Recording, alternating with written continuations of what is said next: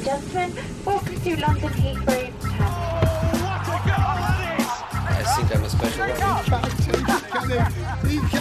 Correspondentes Premier. Com João Castelo Branco e Ulisses Neto. That would be very nice.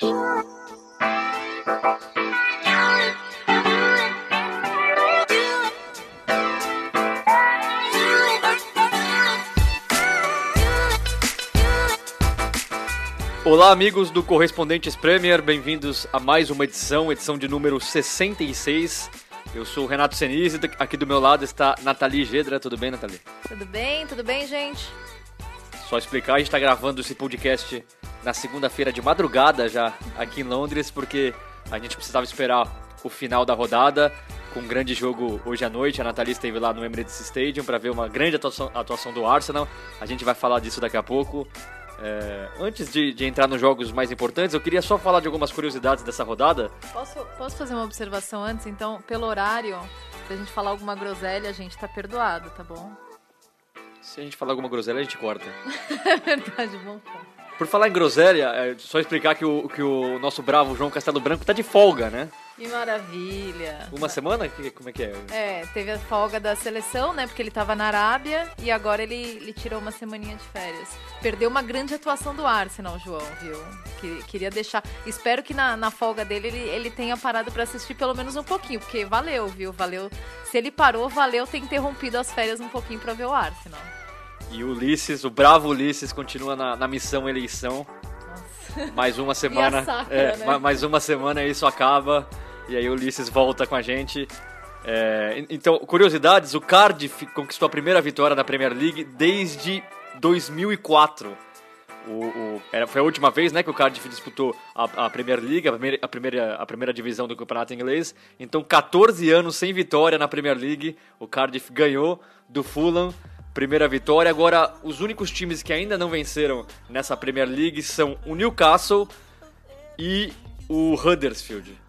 E já falam que os dois técnicos estão pressionados. A gente torce muito para que nada aconteça, porque gostamos muito de Rafa Benítez e gostamos, gostamos muito, de, muito de David Wagner, né, Natália? Não, e, e seria injusto. Vamos, vamos deixar isso bem claro, porque o David Wagner operou um milagre é, subindo com o Huddersfield e mantendo o Huddersfield nessa, na primeira divisão. A gente viu, a gente assistiu o Huddersfield e, e, Liverpool nesse final de semana e a gente viu todas as limitações que o Huddersfield tem. E o Rafa Benítez, ele parece ser o fio que, que ainda mantém o torcedor é, com uma esperança. O, o, torcedor do Newcastle ama o Rafa Benítez, né? Ele tem bandeirão no estádio, né? No St. James Park. Ele é um cara com muita moral lá. Então eu acho que tirar o Rafa Benítez seria desestruturar o clube e colocar a torcida também a muito. A, deixar a torcida insatisfeita, a contragosto, assim, sabe? Então eu acho que seriam duas. duas o, não, não, vejo o, o, David Wagner correndo tanto risco por, por tudo que ele fez pro, pro Huddersfield. Vejo o Rafa Benítez mais ameaçado pela, pelo modelo de gestão que o Newcastle tem, né? Porque é, é, é complicado ali, né? O, o, os donos do Newcastle, o dono do Newcastle ficou ausente muito tempo, então nunca sabe que, que passa direito na cabeça dele. Mas eu voto contra. Rafa Benítez tem que ficar, o David Wagner também. É, o torcedor do Newcastle ama o Rafa Benítez e odeia o Mike Ashley, o dono do clube. Eu tava conversando com o Kennedy três semanas atrás, na, na, vitória do Manchester United contra o Newcastle, e o Kennedy falou que viu o Mike Ashley uma vez só no clube. Ou seja, o Kennedy já tá na segunda temporada é, jogando pelo Newcastle, e ele disse que viu apenas uma vez o dono do clube. Isso mostra bem o abandono do Newcastle é, em relação ao seu presidente.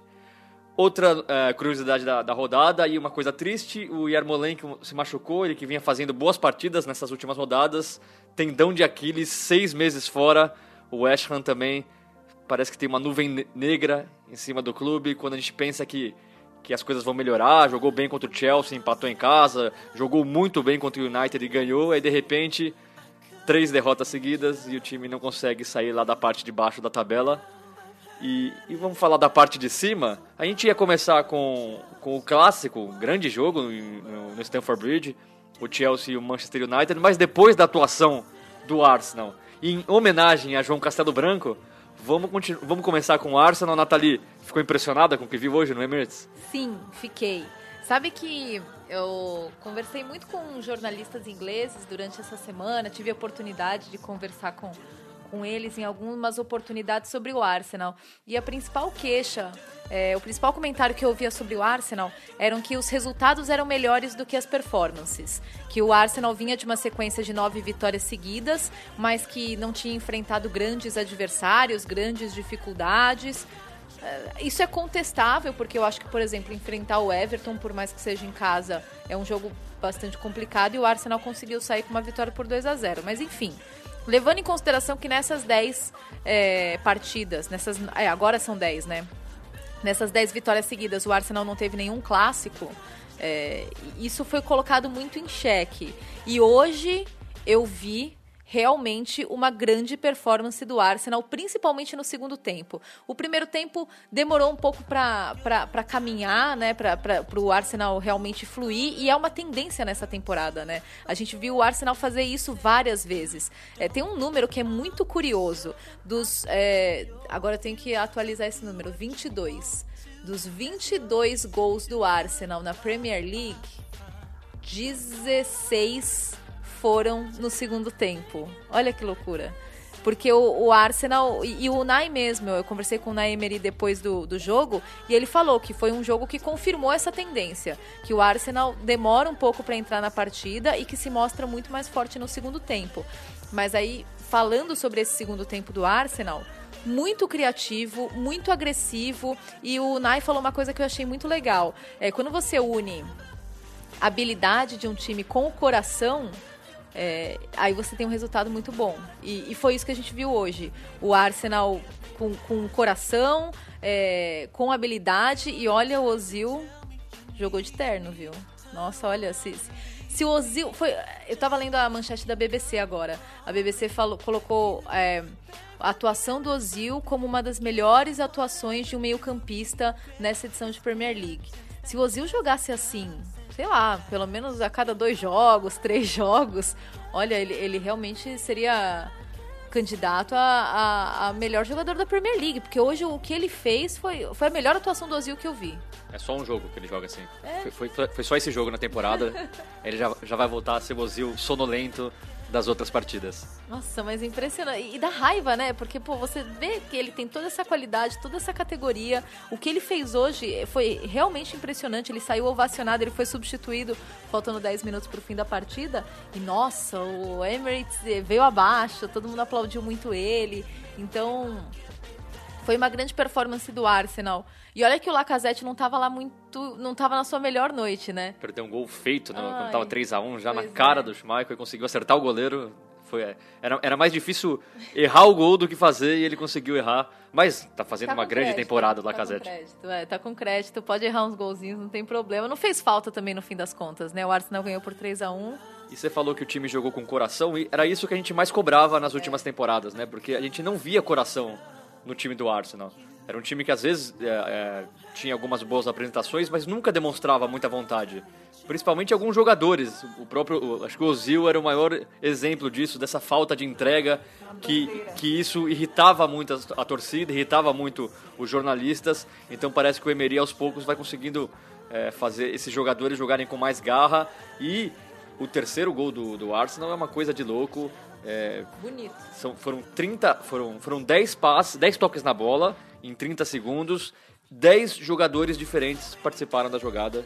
Um golaço e a deixadinha do Ozil para receber depois e, e, deixar o Aubameyang na cara do gol, realmente jogada de craque. A gente tira sarro do Ozil e, e, se irrita com ele porque a gente sabe que ele é muito bom jogador, mas realmente ele só mostra isso de vez em quando, devia mostrar com mais frequência. Pô, e quando ele mostra, ele deixa a gente ainda mais frustrado, né? Porque pô, o que o cara sabe é impressionante, a visão, a habilidade que ele tem.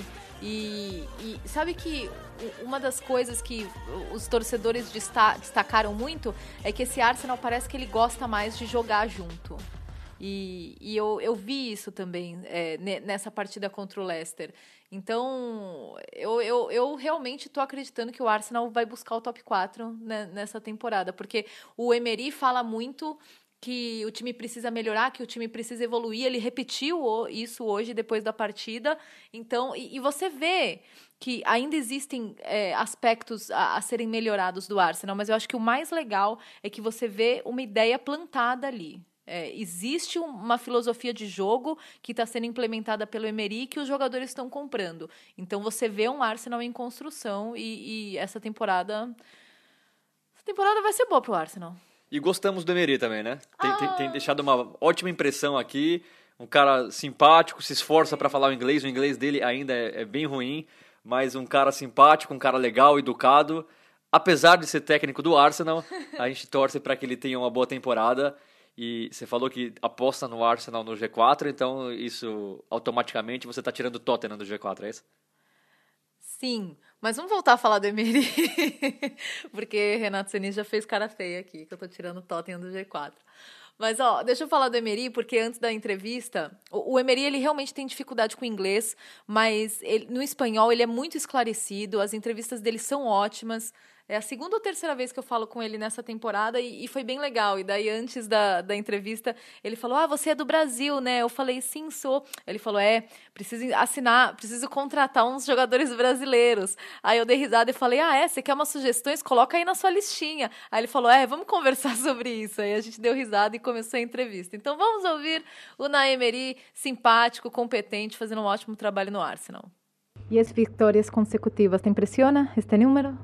No pienso, la verdad que pienso en cada partido. mm, Creo que bueno, vamos haciendo el camino, pero hay muchas cosas para mejorar. eh, el equipo, como hoy ha demostrado también, pues eh, con cosas muy importantes y otras que todavía tenemos que ir ajustando, que nos tienen que dar una mejora y cuando vengan momentos más difíciles todavía, pues estar mejor preparados. Entonces yo creo que hoy contra un gran rival que hemos dejado atrás en puntos porque también estaba cerca nuestro, pues es importante y luego seguimos mirando pues eh, los, los puestos de arriba, cerca, donde cada partido nos puede dar pues también una motivación muy grande para, para ir planteándolo eh, hacia esos tres puntos con, con mucha motivación.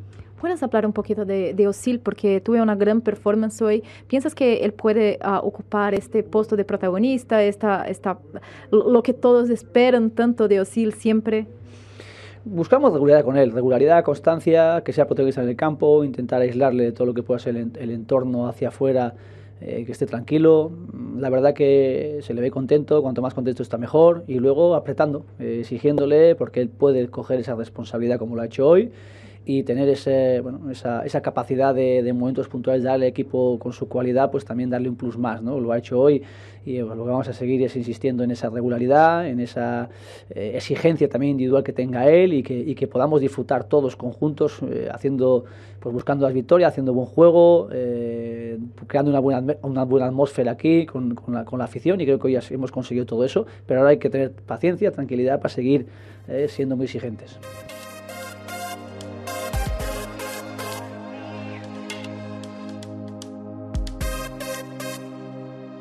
Tá aí então o Nay Emery em entrevista, ah, também simpática a Nathalie Gedra. Ah, muito obrigada. E eu gostei do que ele falou sobre o Ozil, de é, falar que, ele, que, a que eles, eles vão continuar colocando peso no Ozil, né? Essa, porque ele pode assumir essa responsabilidade, esse protagonismo, né? E é o que todo mundo espera. Então aguardaremos cenas dos, dos próximos capítulos de Ozil e Arsenal. Então o Arsenal com a vitória pulou para a quarta posição. Arsenal, Chelsea e Tottenham tem 21 pontos. O Chelsea na frente por- pelo saldo de gols. O Arsenal em quarto. O Tottenham em quinto. O City, é claro, é o primeiro com 23. E o Liverpool também tem 23 pontos. Também está atrás do City pelo saldo de gol. E olha que interessante. A próxima rodada a gente tem Tottenham e Manchester City. Se o Tottenham ganhar do City, a gente sabe que é difícil. O, o Tottenham tem sofrido muito contra o City do Guardiola, tem sendo tem sido atropelado pelo, pelo, pelo City do Guardiola, foi assim nas duas partidas da temporada passada. Mas se o Tottenham ganha do City, o City pode cair da primeira posição para a quinta colocação em apenas uma rodada, porque está muito disputado, né? A diferença do City para o quinto colocado o Tottenham é de apenas dois pontos, então uma derrota para o City, enquanto o Tottenham pode fazer o time de Guardiola cair da primeira para a quinta colocação, por mais que seja difícil é, a vida do Tottenham contra o City. Vamos para o, o clássico Bora? do Stamford Bridge. Um jogo que foi, acabou sendo bem melhor do que a gente imaginava, né? É. Bom, eu e você estivemos lá, né? No, na ensolarada. Gente, vamos, vamos fazer um parênteses aqui, né? Pra falar que o tempo aqui em Londres tá lindo. A gente só tem dia bonito. Tudo bem que tá frio agora, né? Nesse momento. Mas tá muito estranho. A gente acorda já preparado pro pior, falando, pô, faz, faz dois, três dias que tá sol, que não tá tão frio, então hoje não adianta nem abrir o olho que eu já sei que vai estar tá chovendo. Não, hoje tava mais um dia bonito, realmente hoje fez é, um pouquinho mais frio. E no sábado, no, no Stanford Bridge, estava um dia lindo. Eu, fui, não fui preparado para tanto calor. É, acabei não. É, em Londres você nunca vai preparado para tanto calor, né? Isso é fato. Um dia lindo e um grande jogo. É, eu vou falar aqui. Você falou que tem gente falando que o Arsenal não estava jogando bem, que os resultados eram melhores do que as performances. E eu digo isso do Chelsea.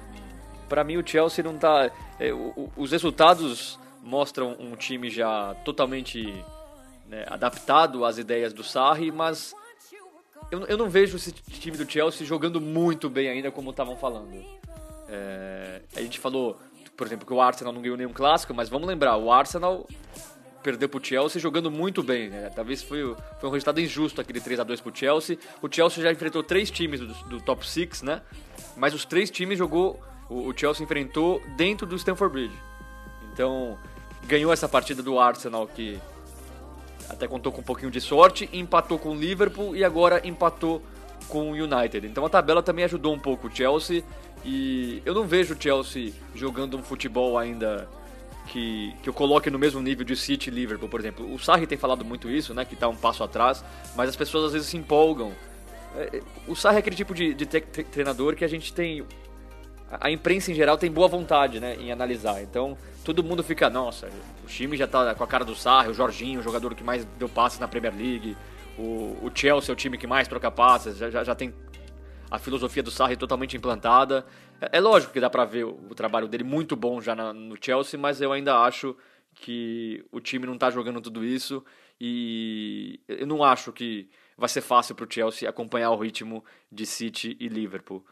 O Manchester United, por outro lado, é, mostrou pelo menos reação nessas duas últimas rodadas, depois da demissão do Mourinho ser dada como certa pela imprensa inglesa. O, o, o United conseguiu uma virada impressionante na, última, na, na penúltima rodada contra o Newcastle, agora conseguiu a virada contra o Chelsea e quase conseguiu uma vitória dificílima em Stamford Bridge, acabou levando o um empate é, no final, mas pelo menos mostra um pouquinho de reação. É um time que também não está jogando lá essas coisas, mas o que esperar de um time do Mourinho, né? A gente, não, a gente nunca vai esperar que um time jogue muito. A gente espera um time de resultados e o United está mostrando pelo menos um pouquinho de reação nessas duas últimas partidas. Posso defender o Chelsea? Não, eu não falei mal do Chelsea. eu falo que ainda não vejo o time jogando tudo o que estão falando. Não, não, eu sei, eu tô brincando. É que, na verdade, eu acho que, nesse caso, por exemplo, o Chelsea enfrentou um United que é, é, é um time chato, né? É um time chato de pegar, porque ele, o, o Mourinho, ele, ele tem ele tem muitas virtudes. Eu gosto do Mourinho, né? E, e, acho que aqui no podcast temos, temos muitos admiradores do Mourinho também. Então, é, o Mourinho, ele sabe é, ter a leitura do adversário dele, sabe anular as qualidades do, do adversário. Que não, não significa necessariamente é, exaltar ou destacar as próprias qualidades. Às vezes ele está mais preocupado em, em anular as, as qualidades do, do adversário dele. Então, é, eu acho que o United fez isso muito bem, tá? É, conseguiu no segundo, no segundo tempo voltou com mais gás, que foi algo que a gente já tinha visto em partidas grandes do United.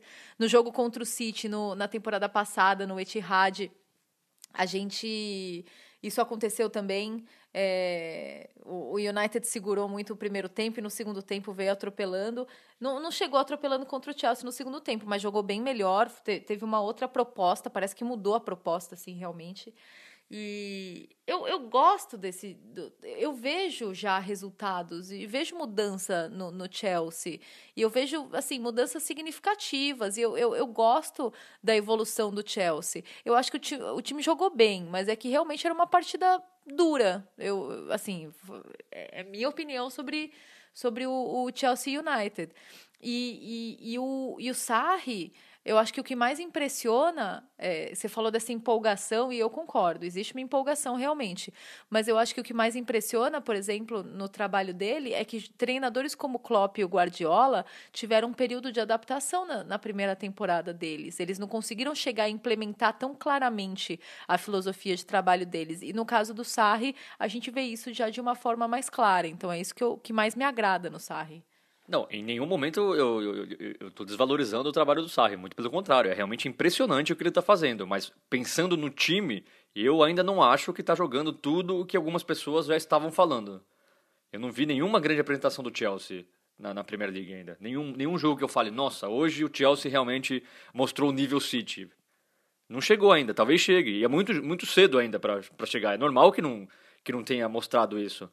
Mas de novo, só quero dizer que eu ainda não vi é, tudo isso que estão falando do Chelsea, apesar de já considerar o trabalho do Sarri excelente, é realmente impressionante o que ele mudou. A, a mudança do time do Conte para o Sarri, assim, é, é, salta aos olhos, mas de novo eu ainda não acho que está jogando tudo isso. E você falou com, com o professor Mouro, né, depois não, não, da não. partida? Falei, falei com o grande Mou. E, mas antes eu quero a sua versão do, do, do gol do Ross Barkley, porque, ó, vou contar um pouquinho de bastidores aqui. É, para chegar no Flash, que é aquela entrevista, aquelas salinhas que a gente faz aquela entrevista exclusiva, você tem que sair antes de campo. Então, quando aconteceu tudo, toda a confusão, eu já estava na salinha e não estava vendo nada. Já Renato Senise teve uma visão privilegiada de tudo que aconteceu, né? Não, eu estava exatamente atrás do banco onde o José Mourinho estava sentado. E as imagens da TV não mostram. Tem uma foto que mostra o, o, o Marco Ianni, né, que é o assistente, assistente do, do, do, do Sarri, mas ele, não é que ele só falou alguma coisa, ele parou por um segundo e comemorou olhando pro, pro Mourinho, fechou o, o, os punhos assim, sabe? Na hora, todo mundo ali em volta ficou revoltado. Ficou revoltado, porque realmente foi, foi uma provoca provocação muito clara.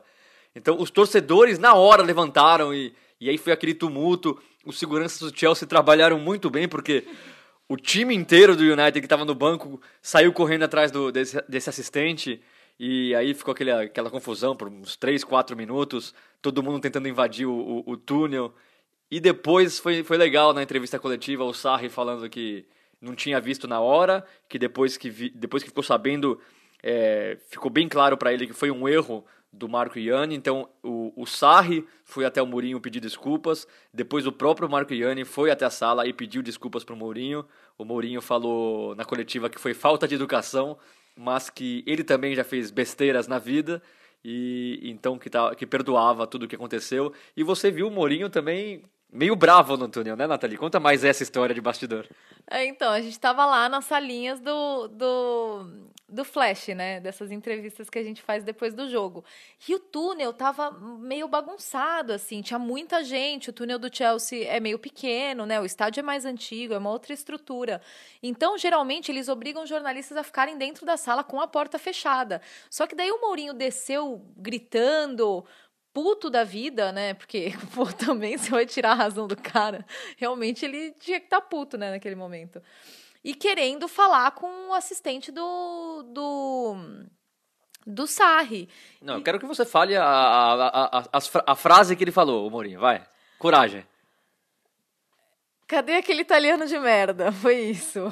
E todo, assim, todo mundo lá ouviu, né? Porque o túnel estava cheio. E eu acho que todo mundo ficou tão transtornado que os jornalistas estavam lá fora acompanhando e ouvindo tudo. Eu tô falando isso agora também porque o Mourinho também não foi, não foi punido, né? Já saiu o, o, o resultado e ele não vai ser penalizado por isso. Mas, mas ele tava, ele tava, nossa, transtornado. E daí e aí ele, no fim, ficou tudo bem, mas quando eu vi o Mourinho daquele jeito, eu falei, meu Deus, como eu vou entrevistar esse cara hoje? O que, que vai acontecer, né? Mas no fim deu tudo certo, ele já tinha, quando ele chegou para a entrevista com a gente, ele já tinha conversado lá com o Sarri, já tinha acertado os ponteiros, e daí ele foi... Mais uma entrevista do Mourinho que sobrevivemos, né? Sem ferimentos, é, é sempre um ponto positivo né, na vida, você contar. Mais uma entrevista do Mourinho, sobrevivemos sem ferimentos. Então vamos ouvir o grande, nosso, nosso amigo José Mourinho. Tô ao lado do José Mourinho, depois desse empate em 2 a 2 aqui no Stamford Bridge. Primeiro, José, eu queria que você falasse desse ponto conquistado aqui, um ponto muito difícil. Eu queria que você analisasse a performance do United, principalmente no segundo Estou tempo. completamente em desacordo. Dois pontos perdidos. É. Por quê? Porque a melhor equipa normalmente ganha. Quando não ganha, não, não se tem o feeling de um ponto ganho, tem-se o feeling de dois pontos perdidos. E é o que nós neste momento sentimos são dois pontos perdidos porque a melhor equipa devia ter ganho. E a análise do primeiro para o segundo tempo, principalmente. No primeiro tempo o, jogo estava completamente controlado, mas não estávamos a ser suficientemente agressivos, ambiciosos para, para marcar. Na segunda parte mantivemos esse controle do jogo, mantivemos essa organização eh, defensiva, mas fomos mais ambiciosos, mais intensos, mais corajosos. Os jogadores arriscaram mais e hum, os dois golos chegaram e podiam ter chegado mais. E infelizmente um, um incidente muito chato, né, no, no, no final do jogo. Eu queria que você Não, explicasse. Acabou, acabou. Não, foi um assistente que, me, que sem razão alguma me, me insultou. E, mas depois no final do jogo, tanto o, o seu chefe, o treinador, como ele próprio me, me pediram desculpas e desculpas aceitas e acabou. Obrigada, José.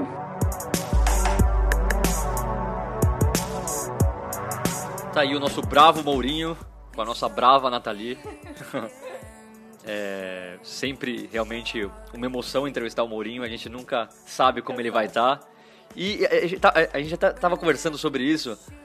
Ele, na câmera, ele é muito simpático, mas fora, fo- fora da câmera ele é meio secão, assim, né? Mesmo quando ganha, e- ele tá bem humorado, mas ele não fala muito, né? A gente fala, ai, Mourinho, obrigado por falar com a gente. Ele, tá bom.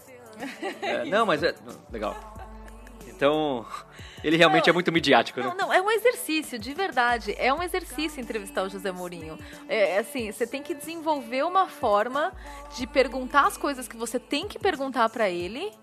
E depois, e assim, fazer com que ele te dê uma resposta de verdade. Não dê aquelas respostas de três palavras dele. Porque se ele ficar puto, ele não te responde. E não é isso que você quer. Você quer uma resposta do cara, porque ele é importante e nós somos meros interlocutores. A gente é o instrumento entre o torcedor e, e o, e o cara. Então a gente tá lá pra ouvir o cara.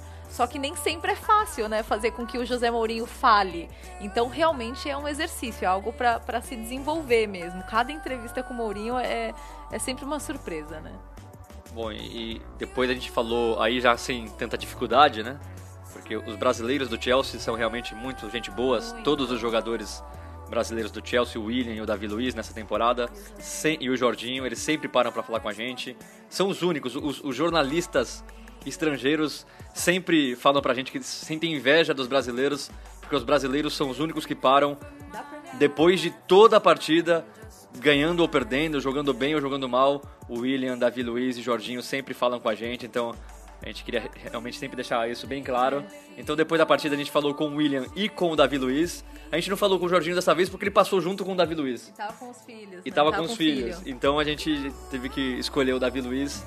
e a gente falou com o Andreas Pereira também, do, do Manchester. Ele, ele, ele que entrou no final da partida. Muito gente boa ele também. E a gente perguntou pra ele sobre essa história do, dos jogadores estarem jogando pelo Mourinho. E ele falou sobre isso também. Então vamos ouvir os brasileiros desse grande clássico no Stamford Bridge.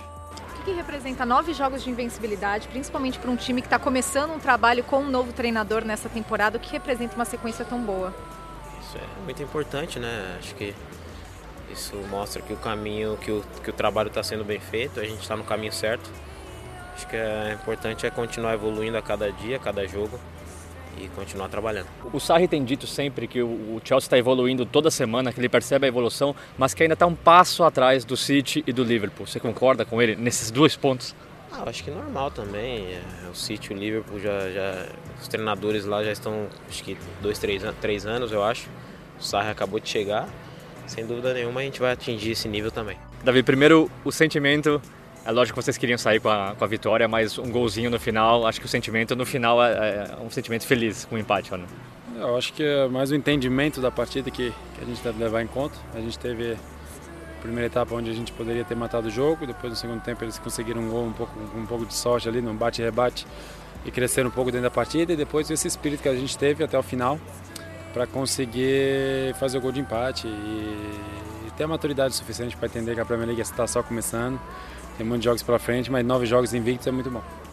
Andreas, antes da partida com o Newcastle, a imprensa inglesa já dava como certa a demissão do Mourinho.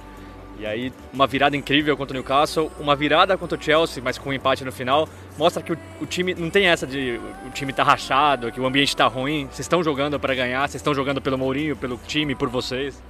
Não, então, a gente sempre está atrás do nosso, nosso treinador, o Mourinho, sempre está atrás do clube. A gente não está achado, a gente está bem focado e agora a gente está focado na Juventus. E a gente é um grupo unido e a gente luta pelo escudo e pelo, e pelo nosso treinador e para a gente mesmos. Tá aí, então os brasileiros de Chelsea e Manchester United. E outro brasileiro de destaque nessa rodada foi o Fernandinho. Marcou um golaço na vitória do City 5 a 0 sobre o Burnley. O Fernandinho foi muito elogiado pelo Guardiola depois. O Guardiola falou que é, na entrevista coletiva que foi uma das melhores partidas do Fernandinho pelo City.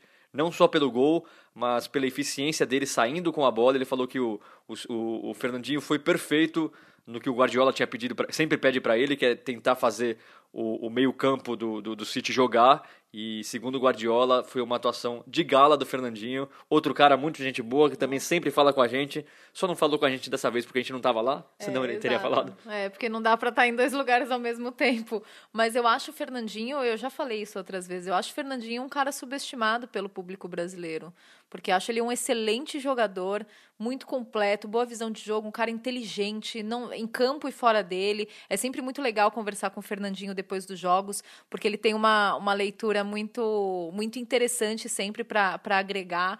E eu já até brinquei com ele, eu falei, você vai ser treinador, hein? E, e, todos os jornalistas me perguntam isso. Ah, o Fernandinho, quando parar de jogar, ele vai ser treinador, né? E eu, eu repasso o que o Fernandinho me falou. Ele falou, ah, não, imagina, muito estresse, muita loucura, não vou, não vou conseguir, mas, mas ele seria, ele com certeza seria um ótimo treinador, porque ele realmente tem uma leitura de jogo muito importante, que é algo que o Guardiola valoriza muito nessa posição, né?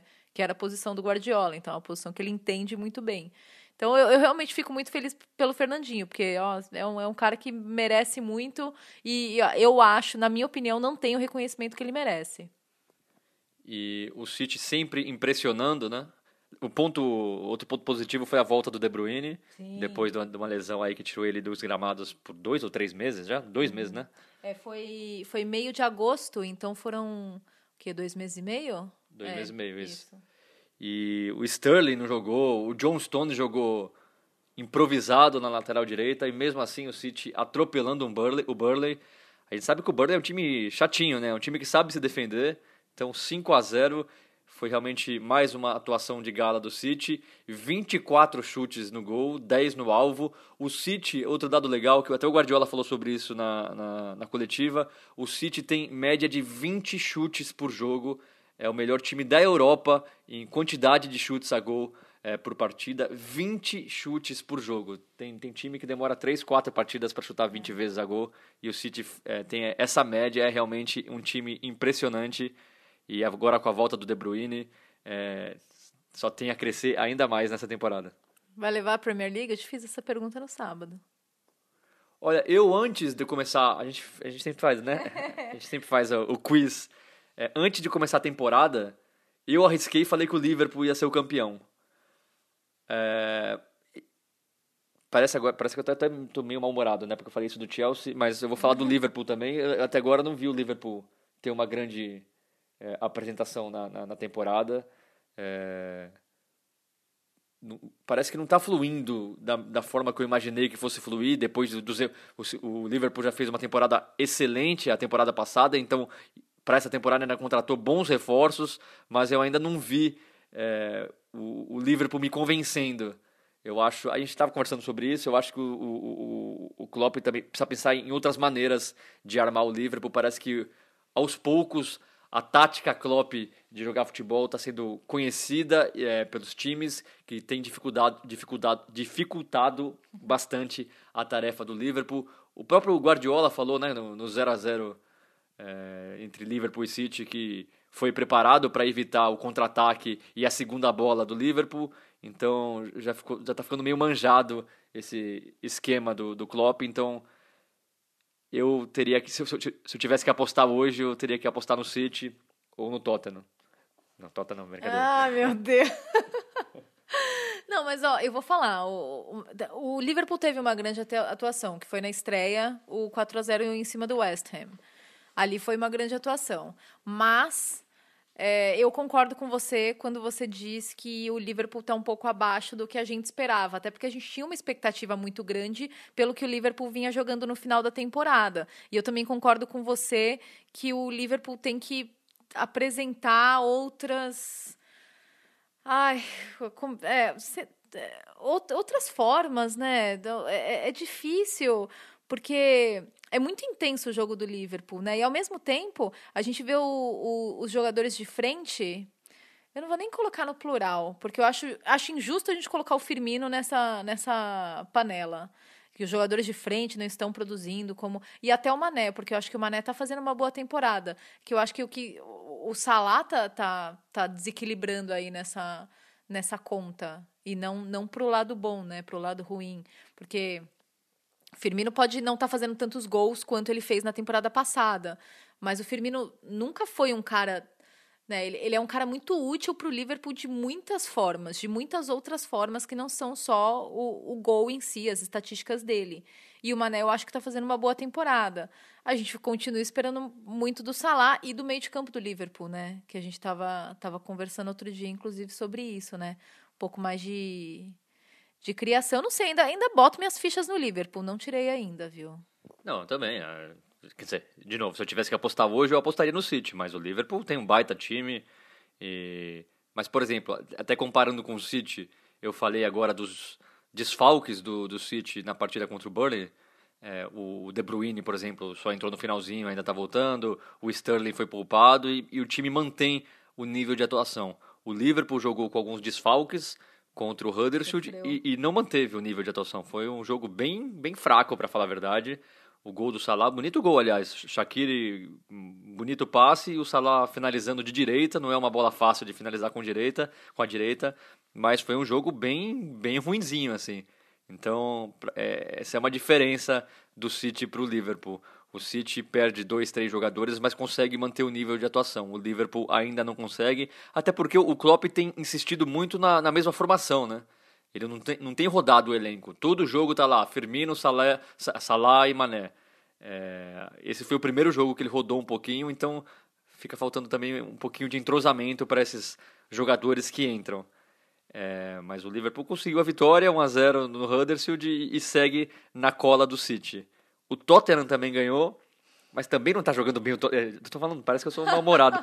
mas pra mim, de todos esses, o Tottenham é o que tá jogando pior. né? Eu queria que o ouvinte do Correspondentes Premier soubesse o quanto de reclamação que eu, no meu dia a dia, tenho que ouvir desse, deste rapaz aqui do meu lado, chamado Renato Senise, sobre o treinador, o, o Mister Maurício Pochettino. Não, o, Nossa, o, o Tottenham, o. Tottenham jogou contra o West Ham, fora de casa. O Pochettino armou o time com três volantes. O Eric Dyer, o Winks e o Sissoko. Eu não sei como ele ainda pode colocar o Sissoko para jogar. E aí terminou o jogo com quatro volantes, que ainda ele tirou, ele, ele, ele colocou um o Dembélé. Então, o Tottenham acabou a partida com quatro volantes. Se é o Mourinho que faz isso, o que ele, o que ele teria escutado depois da partida, independente de ter ganho ou perdido, agora o Pochettino não. O Pochettino também está na, na- classe de treinadores que tem a boa vontade da imprensa, e então ele não é criticado por isso. É, não estou criticando o Pochettino também, gosto muito do trabalho dele. Agora, né? Porque você critica ele a semana inteira. Não, eu, eu acho que nessa temporada ele tem feito algumas escolhas que eu não consigo entender. Por exemplo, o menino Som, o craque, o craque da camisa 7, tava no banco. Por que, que ele, por que, que ele deixou o Som no banco? Tá, posso, posso fazer outro parênteses? Eu queria que o Brasil soubesse que o o menino Som, é, depois da família dele, o Renato Senise é provavelmente o cara que mais ama o som neste mundo. Eu nunca vi nada parecido. É impressionante. Se o som tá jogando, tem que passar a bola pro som. Se o som tá no banco, nossa, tá tudo errado. O som tem que entrar. Deixa eu te falar uma coisa. O som não vem fazendo uma temporada brilhante também. Culpa do Pochettino. Ah. O Som não tem uma sequência de jogos? Eu não consigo entender por que, que ele, por que, ele deixa o Som tanto no, no banco. Todo mundo ama o Som aqui. O- Todo, todo mundo, né? Então, Nossa, só se fala nisso na Inglaterra, né? São dois craques nessa Premier League. O Som e o Arnautovic. São os melhores jogadores da Premier Ah, League. é, tem essa paixão pelo Arnautovic também. É que o Arnautovic você vê com menos frequência, né? O som é... é- E, e o som... Não, outro bastidor aqui pro ouvinte do Correspondentes Premier. É, O som, ele mobiliza a imprensa coreana. Então, é assim, gente, é um negócio você, você estar na zona mista, depois do jogo, esperando os jogadores passarem. Assim, a, a equipe que eles trazem pra cá é enorme. Não, é inacreditável. É um repórter, um câmera e uns 18 produtores pra fazer uma entrevista com som na zona mista. São uns 20 coreanos pra fazer uma entrevista com som. O som sempre para pra falar com eles, porque Sempre. também... ah, é, Imagina a, a- a- frustração. Ale- É, coitados do- dos coreanos. Eles só vão pra isso. Ele- Só. eles não falam com mais ninguém, é só com som. E o som, além de ser craque, ele é muito gente boa, então ele para toda ele é vez. gentil, ele é gentil, realmente. E é realmente engraçado ver os coreanos na zona mista esperando o som passar. Me, me lembra, me lembra quando o Guerreiro começou a jogar pelo Corinthians, a quantidade de imprensa peruana. Pelo amor de Deus, você não tá comparando o craque som com o guerreiro. Que, que, que, isso é um pecado que você tá falando. Ah, meu Deus, eu tô comparando situações, e é verdade. E eu lembro que o primeiro jogo do Guerreiro com. Co- Nunca esqueço, o primeiro jogo do Guerreiro no, no Corinthians, eu tava no Pacaembu, e daí começou a chegar a imprensa peruana. Aí me entrevistaram, não, o que, que, que você acha do Guerreiro, não sei o quê. Aí eu lembro de ter falado, gente. Mas nossa, esse cara é o quê? É o melhor peruano da história do Peru, né? E é mais ou menos isso que aconteceu, né? Você acha que o guerreiro é o melhor peruano da história do Peru? Você entendeu? É, o- é o maior ídolo da seleção nesse, nesse, nesse presente momento e nos últimos anos, né? Mas voltando, voltando cruzando o O, oceano o som, volta, com certeza, é o melhor coreano da da história, história da Coreia. Coreia. é, pois é. Então esse é o Tottenham. Tô apostando no Tottenham fora do top 4, viu? Que ver... É culpa do Pochettino. Se isso Europa acontecer, League, é culpa Europa do Pochettino. É, é culpa, é culpa do Pochettino. Lembrando que nas duas últimas temporadas o Tottenham acabou na frente do Arsenal. E você tá falando que essa, essa, essa sequência vai ser quebra- quebrada essa temporada. Sabe que eu, eu vi uma entrevista que o Pochettino deu semana passada e ele falando, olha, se vocês... é, to- todo mundo cobra muito resultados, mas se vocês observarem é, o histórico do clube, vocês vão ver que não é um clube que, que venceu nos últimos anos. Então, não, não pode ser cobrado por isso. Essa, essa é... Não faz o menor sentido isso. Balança a É, cabeça, é, é Renato por isso, Senise. é por isso que tem que ser cobrado. Você não venceu nos últimos anos, tem que vencer alguma vez na vida, né? Bom, eu, eu, eu sou do time vamos dar chance e crédito para Maurício Pochettino, né? Gosto muito dele, uma, uma figura muito simpática. Eu, eu ouso dizer que ele é, o, ele é o treinador mais acessível da Premier League. Eu acho que ele é o cara que que eu vejo tipo sentando e tomando uma cerveja numa boa assim com você. Ele é Do- muito, ele é muito, né? Do top 6, ele sem É, dúvida é o mais, é o mais acessível. É. Mas, por exemplo, tem o Ravi Gracia do Watford, que também já, já, já conquistou Ah. nossos corações. Muito bonzinho, muito é simpático, sorridente. Aliás, que belo trabalho ele tá fazendo. O Watford, É. vitória impressionante contra o Overhampton fora de casa. O Overhampton vinha bem, Bem. numa boa sequência. O Watford foi lá, venceu fora de casa por 2 a 0 Ocupa a sétima colocação, o Watford, na frente do United, por exemplo, que é o décimo. É, se você vê aqui a primeira metade da tabela, os 10 primeiros colocados, você vê como tem, tem times fazendo jogos muito interessantes. Você citou o Overhampton, o Nuno tem feito um ótimo trabalho lá. Ele é muito bom treinador, né? Ele foi eleito o melhor treinador da, do- desse último Do mês, mês, né? Então, muito legal. A gente, o Overhampton é nono, a gente tem o United como décimo, o Everton oitavo colocado, fazendo uma ótima temporada. vitória suada eh, no domingo. E o Bernard, o, o, o- Marco Silva está colocando o Bernard de titular na esquerda, o Walcott na, na direita e o Richardson mais centralizado, um ataque bem, bem rápido. O Richardson não jogou bem eh, no domingo. Eu não gosto dele nessa- atuando nessa posição. Para mim, vão cometer o mesmo erro que cometeram com o Gabriel Jesus, de colocar o Richarlison de centroavante. O Tite já tá defendendo isso, o Marco Silva tá colocando, mas eu não gosto. Eu acho que ele é melhor aberto pela esquerda, mas eu até entendo um pouco, porque o Bernard vinha entrando muito bem. O Bernard já conquistou a torcida do Everton, não jogou bem no domingo contra o Crystal Palace, mas. Então o Marco Silva já apostando aí nos dois brasileiros como titular eh, do Everton. Fala a verdade também, né? Que dupla carisma. Bernard e Richarlison, eles são carisma demais, né? Eu, eu gosto muito. Já o Walcott não é muito carisma. É, bom, vamos para a tabela aqui. Watford. Então, o Watford. Não, vou falar do Bournemouth também, né? Então, Sexto calma, tô colocado chegando, é. Então, Bournemouth, sexto colocado. Fala, fala do Bournemouth. Bournemouth, sexto colocado. é isso, né? É isso. É isso. Não, Bournemouth, é, eu tô muito curiosa, porque na semana, semana que vem, agora o, Uni- o United tem uma sequência, né? Agora. Joga com Everton é, em casa e depois joga com Bournemouth fora. Quer dizer, é, tem o jogo da Champions, né, contra a Juventus, aí joga com Everton em, é, em casa e joga depois com Bournemouth fora. Então, duríssimo, já diria o poeta. Ah, Everton e. e- Ah, para, não e Bournemouth você não pode considerar duríssimo. É duro, é difícil, pô. São dois jogos chatos. São dois jogos chatos do, do United. Duro é a sequência do Tottenham. Ai, meu Deus. lá- Qual é a sequência do Tottenham? É, pega o City, né? Aham. Depois pega o Overhampton fora. Isso sim é, é sequência dura. Ai, meu Deus. Acho melhor a gente encerrar o podcast, viu? Ficamos por aqui? Ficamos por aqui. Semana que vem, João Castelo Branco deve estar de volta. Ulisses Neto deve estar de volta. Hashtag saudades. Aí a gente tira férias ou não? Não. Não.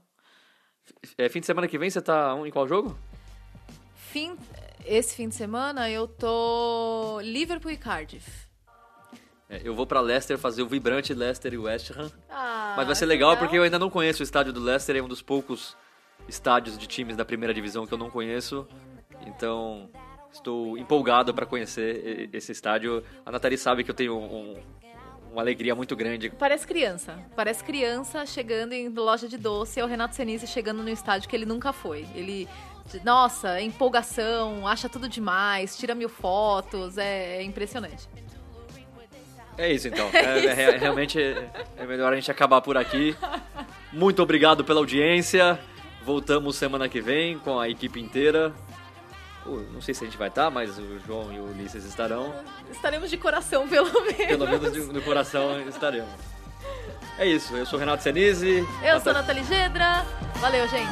Ficamos por aqui. Um grande abraço.